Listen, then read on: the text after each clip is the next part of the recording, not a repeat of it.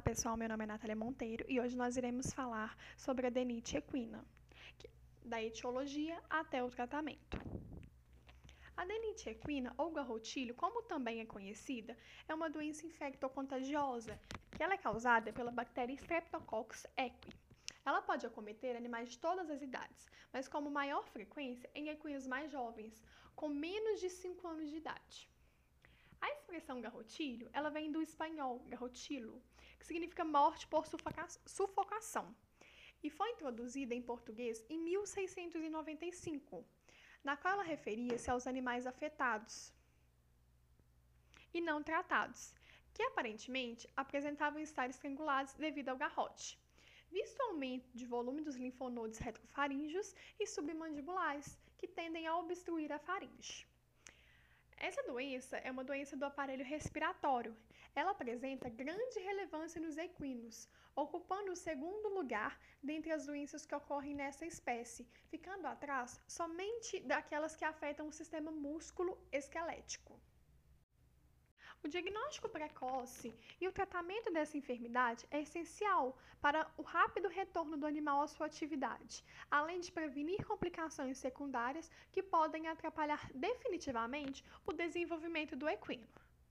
A adenite equina é causada pela bactéria Streptococcus equi, que são bactérias gram-positivas em forma de cocos catalase negativa, na qual elas se dividem apenas em um plano, e por não se separarem com devida facilidade após a sua divisão, elas possuem como principal objetivo a formação de cadeias, onde assim constituem uma população de microorganismos da cavidade oral, que são os agentes etiológicos.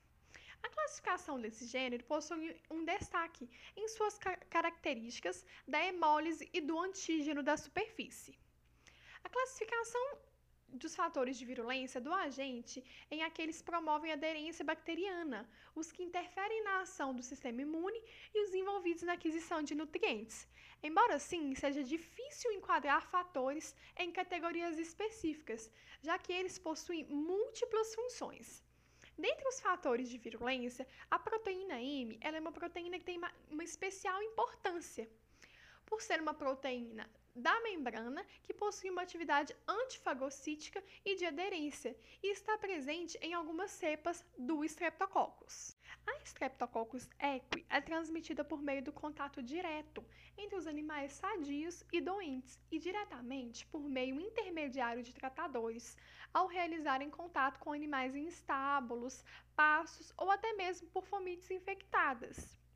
Sobretudo por pela via aerógena, graças a infecções por gotículas, podendo também ocorrer uma transmissão vaginal durante a cobertura ou através de ferimentos.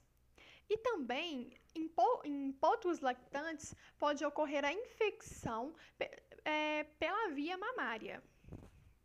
Em alguns animais que possuem uma baixa resistência ou até mesmo animais recém-infectados, o germe ele vai penetrar na mucosa nasal ou faríngea, onde assim chega até a via linfática e pode migrar até os gânglios linfáticos. Nessas regiões ocorre geralmente a destruição do agente pelos leucócitos, podendo chegar à formação de alguns abscessos. Os agentes, eles penetram nos vasos linfáticos do trato respiratório superior. Na sua maior parte, são destruídos nos gânglios linfáticos regionais pelos leucócitos. Devido à penetração contínua do, Streptococcus nos gânglios linfáticos afetados, são formados abscessos de ondas sucessivas. Esses germes podem chegar a, a distintos órgãos pela via hematogênica Neles podem originar inflamações purulentas e, sendo possível, uma final mortal rápido por septicemia.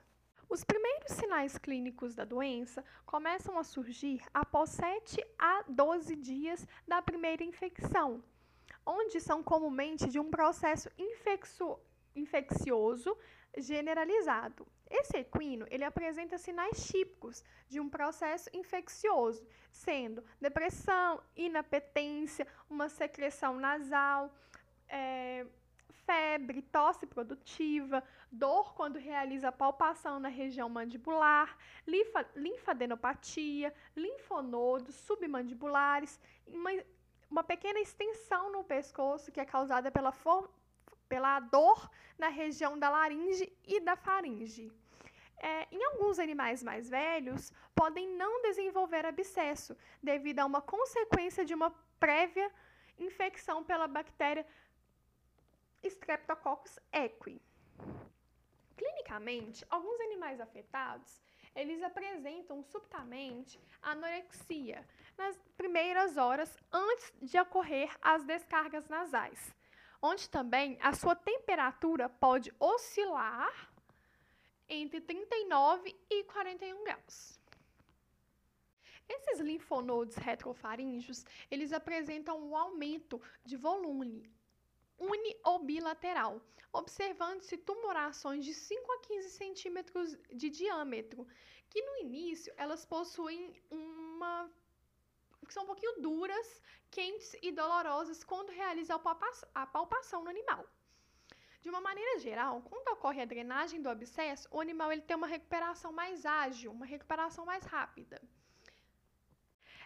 é uma doença considerada de uma baixa letalidade, mas ainda assim pode ocorrer alguns casos de complicações, como no garrotilho bastardo, que é bem caracterizado pela disseminação da bactéria por outros linfonodos no organismo, que elas assim dão origem a abscessos em qualquer região do corpo, no baço, nos rins, no cérebro, no pulmão.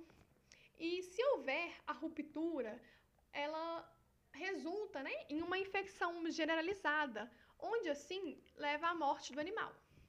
Obtém-se também a púrpura hemorrágica, que é, que é bem característica por uma vasculite aguda imunomediada, que ela ocorre, na maioria das vezes, em animais convalescentes do, do garrotilho, que é devido à precipitação de imunocomplexos nos capilares, que são formados por anticorpos e frações da bactéria, resultando em um, um severo edema nos membros, cabeça e em algumas outras regiões do corpo. Pode também ocorrer a empiema das bolsas guturais, que, vem a, que pode ocorrer durante o curso clínico da doença ou até mesmo no período de convalescência da adenite equina ela, ela é bem persistente a infecção dessa bolsa, que pode levar à aspiração do pus e, a, em algumas vezes, até mesmo a formação de condroites.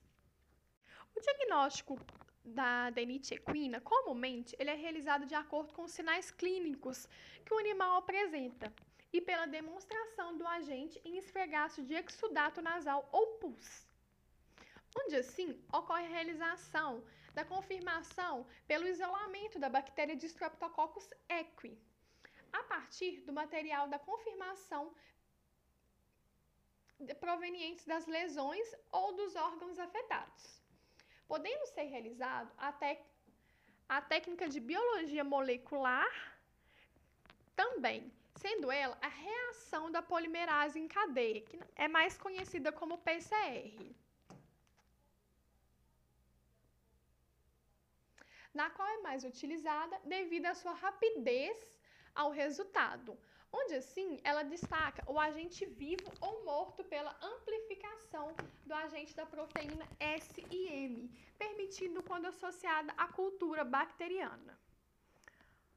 Outra bactéria também, outra técnica, né, na verdade, que pode ser realizada é, por meio da bactéria Streptococcus equine, é a realização do exame de ELISA, que pode ser empregado de forma indireta da enfermidade dessa afecção, constando a presença de anticorpos, que possuem um tipo de ELISA que é comercializado mundialmente e utilizado como proteína N, que é uma proteína específica e se distingue entre a resposta, vacina e infecção, mas é mensurado de acordo com a quantidade de anticorpos que ocorre nessa diferenciação. O agente etiológico do garrotilho, ele é sensível a diversos antimicrobianos. Dentre eles, a penicilina, ao sulfametoxazol associado ao tri trimetoprim. Sendo assim, o, o mais indicado né, para o tratamento é a base de penicilina, associado ao trimetoprim. A adenite equina é uma doença em que 75% dos equinos desenvolvem de maneira sólida e duradoura uma imunidade ao agente etiológico, que é medido por IgG e IgA, que são produzidos no local da mucosa. O colosco das éguas que se recuperam da doença contém imunoglobulinas contra a proteína M, onde assim forno, for, fornece né, uma proteção maior aos potros até o seu período de desmame. A resposta imune, tanto sistêmica quanto secretora, induzida pela doença espontânea, ela é dirigida principalmente contra a SM, é, sugerindo que ela deveria ser um antígeno de eleição para o desenvolvimento das vacinas mais eficientes. Sendo assim, comprovado que os anticorpos da mucosa contra a proteína M, onde a sua produção requer estímulo local, onde desaparecem com maior precocidade que os circulantes, evitando assim a aderência do microorganismo à mucosa, onde assim seus baixos níveis fazem com que a resposta aos agentes seja ineficiente onde é possível chegar à conclusão que, embora as vacinas induzam respostas sorológicas qualitativas e quantitativamente similares àquelas encontradas em animais convalescentes, onde não há indução de imunidade da mucosa adequada. O tratamento ele é feito de acordo com o estágio em que se encontra a doença.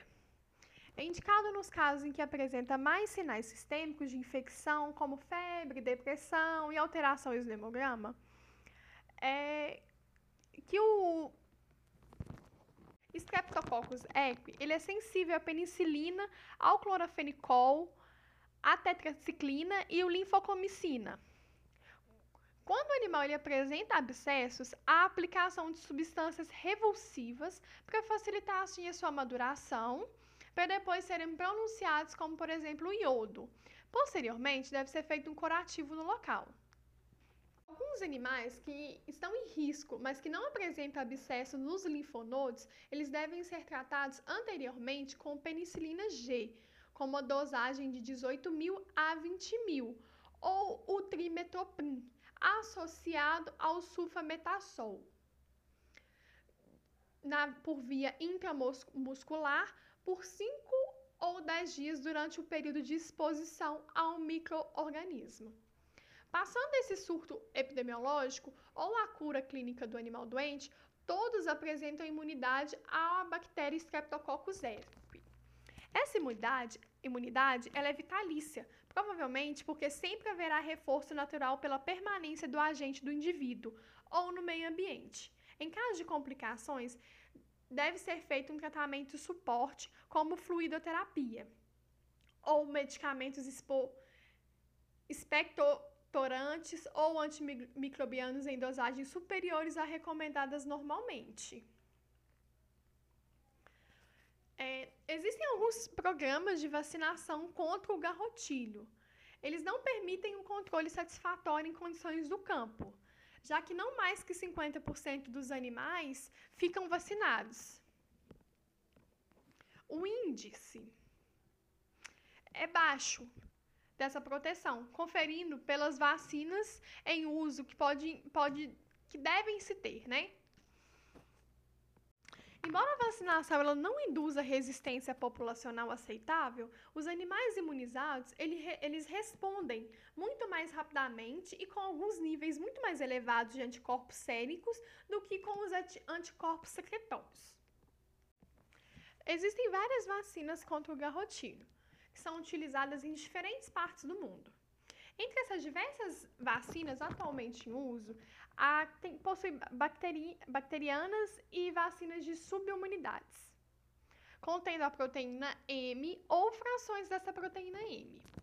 Essas bacterinas, elas utilizam geralmente cepas de cepas de autóctones de Streptococcus equi, e hidróxido de alumínio como adjuvante. Algumas dessas vacinas de sub, subunidade utilizam a proteína M, obtida por extração do ácido quente ou até mesmo por tratamento das células íntegras, por mutanolisina, enzima hidrólica da parede celular. Sendo assim, o garrotilho ele pode ocorrer em todas as épocas do ano, mas com, no, na época de frio e que a umidade facilita a sobrevivência dos agentes e a sua disseminação. Portanto, animais que vivem nos estados mais frios e úmidos do país, eles são mais vulneráveis a essa infecção. Mas é, novas vacinas utilizando antígenos purificados ou de subunidades estão sendo desenvolvidas com a finalidade de incrementar sua potência e evitar assim efeitos indesejáveis. A comprovação de diferenças de antigenicidade entre espírtes alerta sobre a importância da seleção apropriada das cepas vacinais.